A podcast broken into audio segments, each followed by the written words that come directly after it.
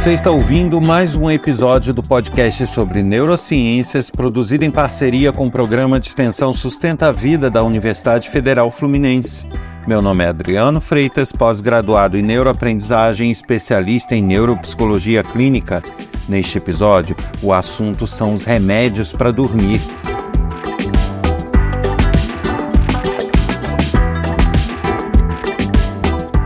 E sigo convidando todos a visitarem o meu site www.adrianofreitas.com para mais informações sobre projetos que eu desenvolvo e também links para materiais, vídeos sobre as neurociências, aulas, palestras e muita coisa legal que vocês vão encontrar lá, inclusive cursos que aparecem gratuitos sobre minha responsabilidade. E também convido todos a participarem desse podcast enviando dúvidas, críticas, sugestões, elogios, informações, questionamentos tudo isso pode ser feito através do e-mail podcast@sustenta-vida.com ou pelo WhatsApp código 22 99222 1003.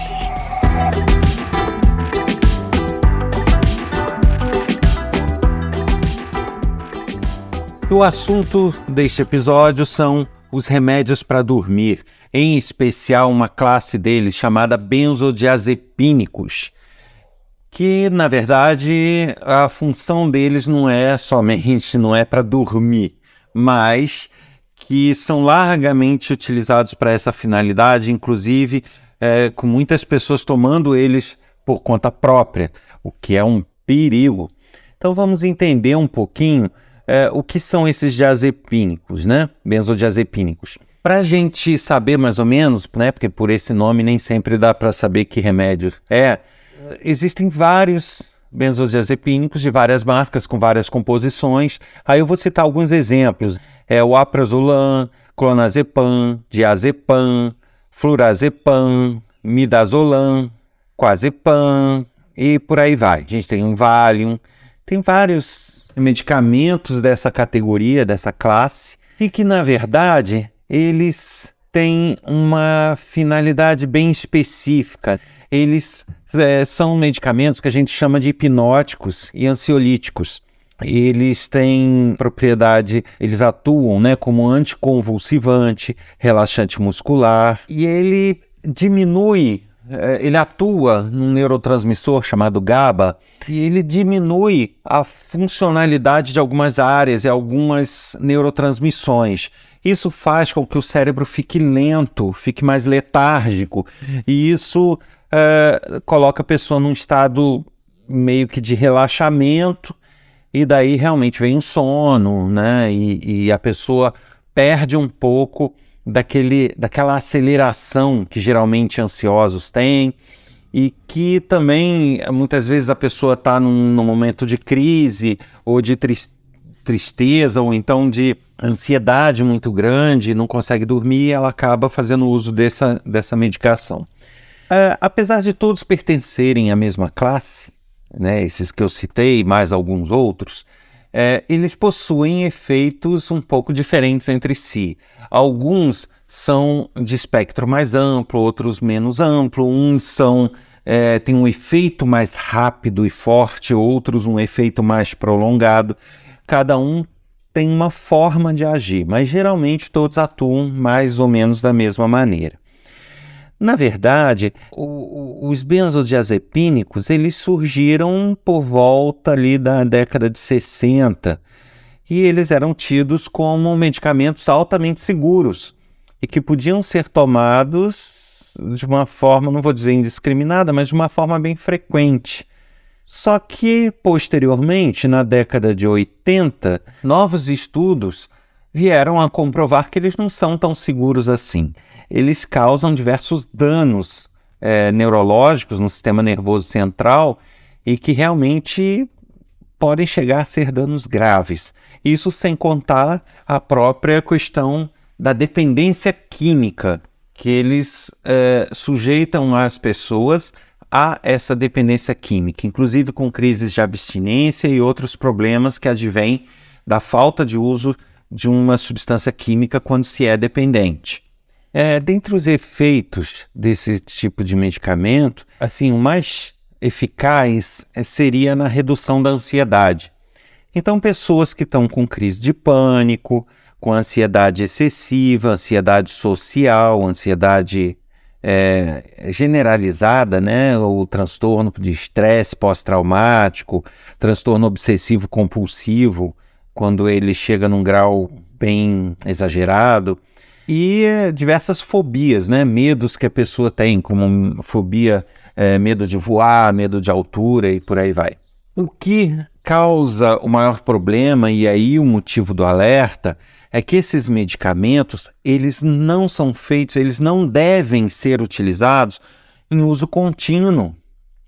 Só casos muito específicos mesmo que ainda seria indicado, mas no geral já se sabe que não.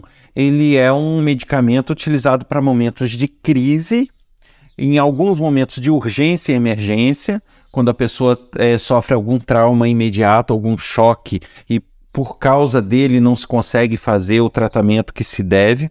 Então, se dá o benzodiazepínico no intuito de reequilibrar a pessoa momentaneamente para que ela possa ser tratada de alguma outra coisa. Então, nessa situação, sim. E em crises eventuais. No caso, uma crise de pânico, onde a pessoa está numa crise aguda e ela precisa ser tratada e equilibrada já naquele momento, mas ela não deve transformar isso numa muleta nem um medicamento de uso contínuo. E aí é que está o problema. Muitas pessoas até vão no médico, recebem esse tipo de medicação e seguem utilizando ele, ou não retornam mais no médico e seguem a vida com ele, é, independente da indicação clínica, ou, infelizmente, ainda temos médicos que mantêm essa medicação de uma forma contínua. É, ela não deve ser usada em momento, é, de forma alguma para tratar um estresse, aquele estresse, aquele nervoso, aquela ansiedade do dia a dia. Ele não é feito para isso. Ele é feito quando as coisas saem do controle e você precisa retomar a pessoa ao seu controle, ao seu eixo. É, então há essa confusão aí. Muitas pessoas se sentem tão bem, de repente estão aflitas, estão nervosas, estão ansiosas, não conseguem dormir, e de repente tomam um remedinho, se sente tão bem que pronto, aquele remédio vira a salvação.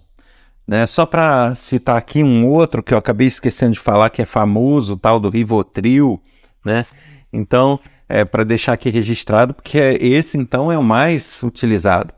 Então as pessoas precisam saber que essa sensação de bem-estar e, e, e, essa ajuda momentânea que ele dá, isso tem um preço. E quanto maior o uso, quanto mais estendido esse uso, maior esse preço. E as pessoas têm que estar informadas disso para saber se estão dispostas a pagar esse preço. Aí é que está o problema. Né? Muitos, é, muitos médicos prescrevem, mas não informam qual é esse preço. Quais são esses efeitos que hoje se sabe bem, né? Tanto que já há, até na própria classe médica, algumas campanhas de é, antiprescrição de benzodiazepínicos, né? Que tentam reverter esse excesso de prescrição.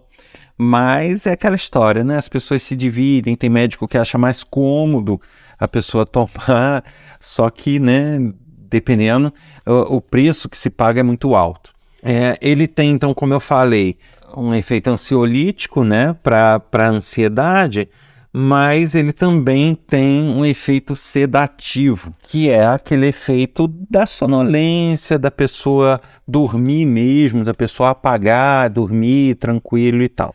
E assim, por fim, um outro efeito bastante eficiente dele é como anticonvulsivante, né, para pessoas que estão por algum motivo, ou epilepsia ou algum outro problema, é, algum distúrbio que cause convulsões para fazer esse controle.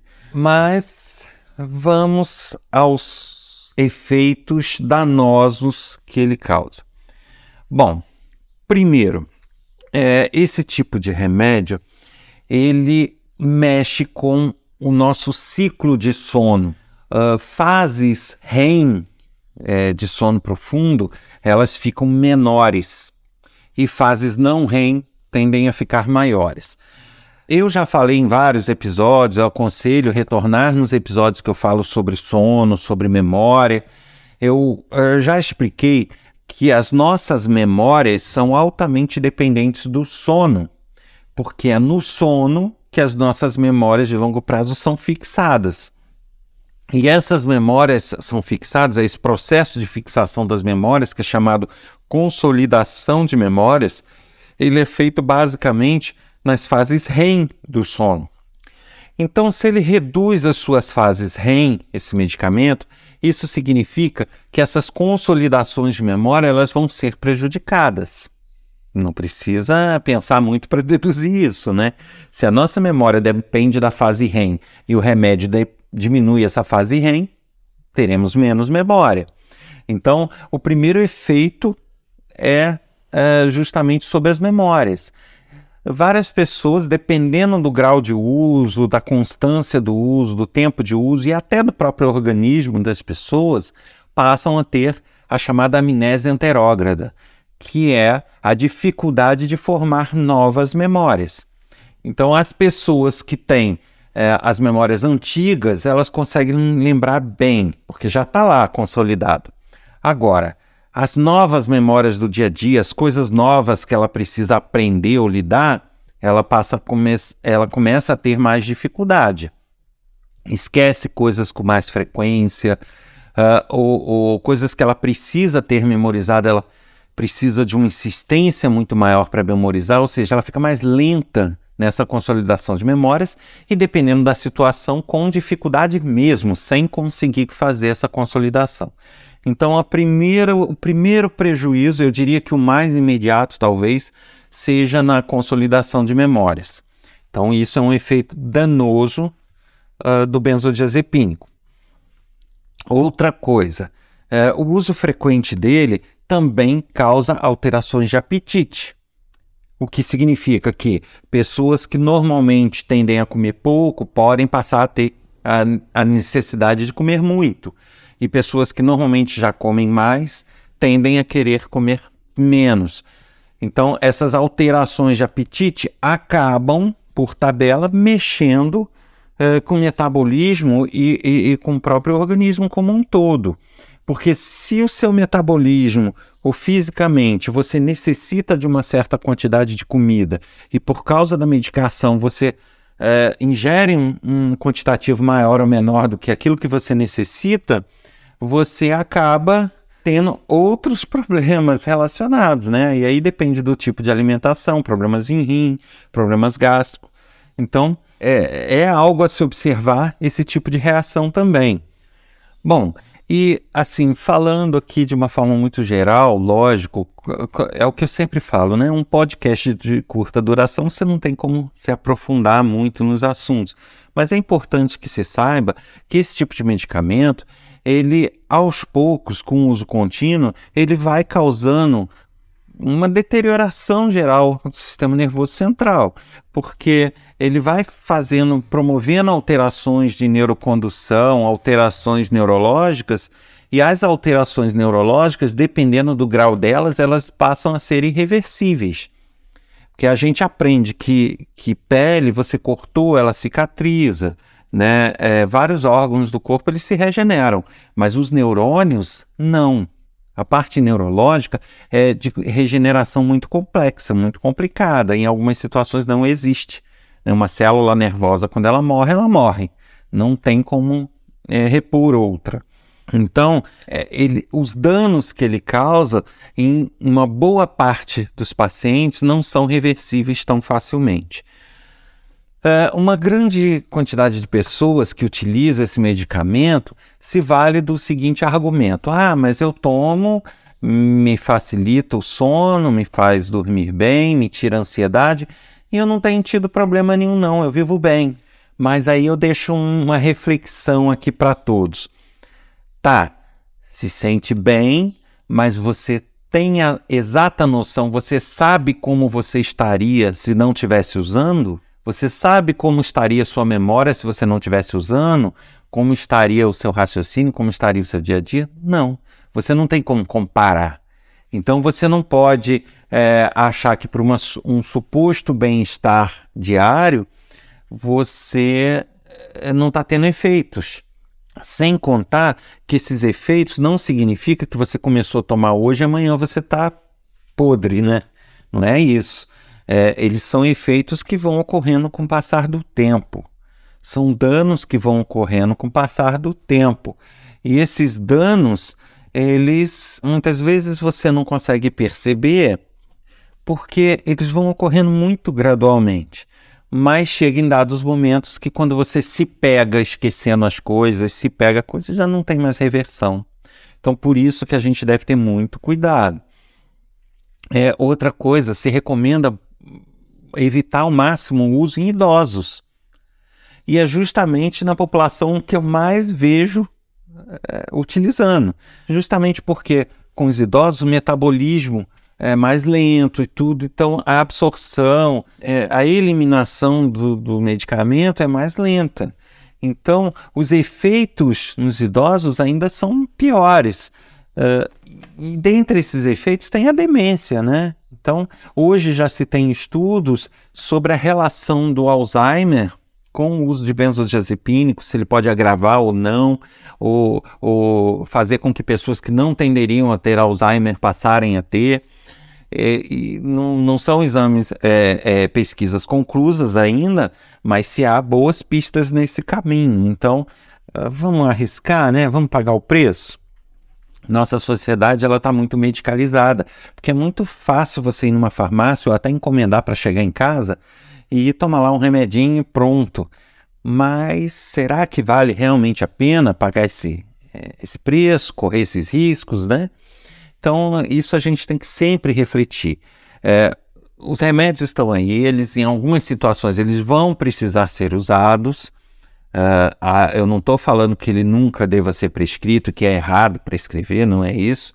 É, nem posso dizer isso, mas eu deixo o alerta para que as pessoas pensem, se informem, conversem com os médicos, pro, procurem é, as informações adequadas e completas para que possa decidir adequadamente.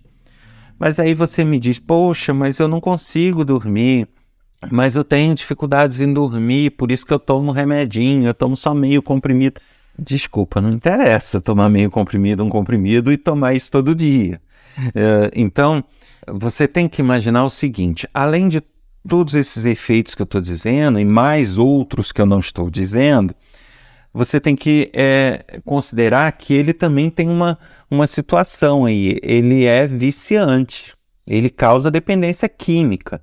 Então, o teu corpo passa a depender do remédio, sem contar que vários desses remédios possuem o que a gente chama de efeito rebote. O que é o efeito rebote? Você toma uma medicação, seu corpo para dizer assim, bem, de forma bem simples, seu corpo acostuma com aquele remédio e passa a exigir mais daquele remédio. Ele passa a não fazer o efeito que ele fazia tomando só aquilo que você tomava. Aí você de meio comprimido passa a tomar um comprimido, daqui a pouco um e meio, daqui a pouco dois, e isso é o efeito rebote. E esse efeito rebote, ele obviamente está associado a uma dependência química.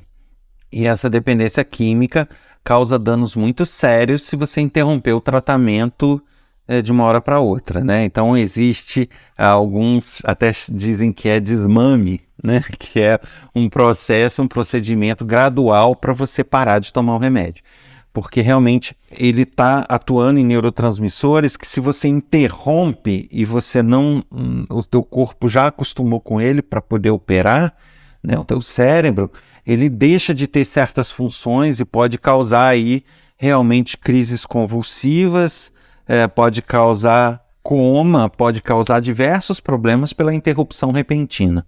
Então, não façam isso. Se já estão tomando sem acompanhamento médico, busque o um médico, relate tudo e tente uma ajuda no sentido de é, deixar de tomar, se for o caso, e de uma forma recomendada pelo médico para que você não tenha problemas. Com relação ao sono, né? O que, que eu posso dizer com relação ao sono? As pessoas têm que entender que o nosso corpo ele vai pedir o sono, ele vai exigir o sono. Então, por mais que você esteja ansioso, por mais que você esteja aflito, pode acontecer de uma noite ou outra você realmente ter dificuldade de dormir. Por estar ansioso com algum fato, por estar é, né, nervoso com alguma coisa, isso vai poder acontecer. Mas você também tem que saber que o teu corpo vai ter limites. Por mais que ele esteja alerta e desperto por causa de algum problema, por causa de algum fato, vai chegar um dado momento que ele vai começar a desligar, ele não vai aguentar ficar acordado. Então, naturalmente, o teu corpo vai te fazer dormir. Né? Você não deve gerar uma ansiedade maior pelo fato de não estar conseguindo dormir. Percebem o que eu digo? Claro que existem situações onde a falta de sono é patológica, é uma doença, é um transtorno, e aí tem que ser cuidado da forma que o médico recomendar mas você tem que entender que não é uma insônia temporária, um, ah, aconteceu um problema na minha família, não estou conseguindo dormir, tome remédio. Não é assim, né? não deve ser assim. E outra coisa que você tem que considerar, e aí eu recomendo uh, as pessoas se reportarem, vocês se reportarem lá no episódio que eu falo do sono, existem pessoas que naturalmente precisam de pouco sono são os chamados pequenos dormidores. Então, essa história de que todo mundo precisa dormir oito horas por dia, senão tem problema, está errado. Não é assim. Existem grupos que não precisam de oito horas. Ponto. Se esse grupo não precisa de oito horas, seu corpo não vai pedir oito horas de sono. Você não vai conseguir dormir. Então, você só vai conseguir dormir as tais oito horas se você tomar remédio. Então você tem que é, ter um acompanhamento no sentido de saber se você é uma das pessoas que não precisa de muito sono ou se você está com algum problema. São coisas diferentes. Se você não está dormindo muito, está dormindo pouco, mas você não está tendo problema de memória, está acordando bem disposto, não está tendo problema de humor, lamento, mas você não tem problema de sono. A maior chance é que você seja um pequeno dormidor. E isso tem que ser observado. Aí as pessoas se prendem nesses conceitos. Não, mas eu tenho que dormir oito horas, eu só estou dormindo cinco, só estou dormindo. E daí? Você está dormindo cinco, mas está bem? Ou está tendo problemas com isso? É isso que você tem que analisar, tá? Então não fiquem desesperados. E nas perdas de sono momentâneas, por algum problema, por alguma situação, por alguma ansiedade, vai fazer uma viagem, já está ansioso com aquela viagem, qualquer situação nesse sentido, cara, relaxa. Não faça disso uma ansiedade maior, porque é aí que você não vai conseguir dormir mesmo. Qual é o ideal? Se preparar para o sono. Tá chegando uma hora que é o seu hábito dormir, reduz a luminosidade do ambiente, não fica olhando telas luminosas, e aí você é, deitou na cama, começou a rolar para um, um lado para o outro, não está dormindo, não adianta ficar desesperado. Levanta, senta na sala, liga uma televisão baixinha, com, com a claridade pequena, ou eu diria que nem televisão, por causa da luminosidade, né? Mas de repente uma musiquinha baixinha, um bom livro, liga um abajurzinho é, meia luz com um bom livro, leia, daqui a pouco o sono aparece. Então relaxa. É, não está conseguindo dormir? Não adianta ficar desesperado. Você ficar desesperado porque não está dormindo só vai aumentar a tua ansiedade e fazer com que você não durma. Então vai lá, aquela famosa receita da vovó, né? Um leitinho quente, uma meia luz, senta um pouquinho, vai ler um livro e pronto. O sono veio? Maravilha, durma sentado, o que, o que der. Mas se não veio, paciência, o dia clareou, pega sua roupa, vai. Com certeza na próxima noite você vai dormir. Então, sem esse desespero, e repito, não estou aqui pregando que ninguém precisa do remédio. Não estou pregando que é, as pessoas não possam ter dificuldade de dormir crônica, insônia. Podem sim e podem sim precisar de remédio. Mas o que eu estou de, deixando como um alerta é que não façam é, desse remédio uma muleta. Não, não usem esse tipo de remédio uh, diariamente, por um longo período. né? não usem ele de forma contínua. E se você perceber é, que algum profissional não está te dando as informações adequadas, te munindo com todas as informações sobre a sua situação, sobre a necessidade do remédio, busque uma segunda opinião. Também não estou falando que nenhum profissional está errado ou está certo, mas tenha uma segunda opinião, né? busque, porque realmente, como toda a categoria, existem aqueles profissionais que vão defender o uso contínuo por N fatores, mas já se sabe que não é algo adequado.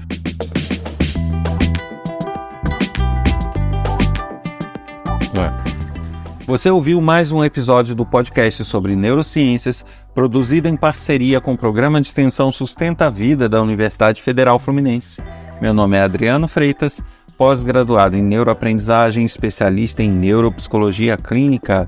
Neste episódio, eu falei sobre os remédios para dormir. Se você quer enviar alguma sugestão, crítica, elogio, informação, isso pode ser feito através do e-mail podcast@sustenta-vida.com ou pelo WhatsApp código 22 1003.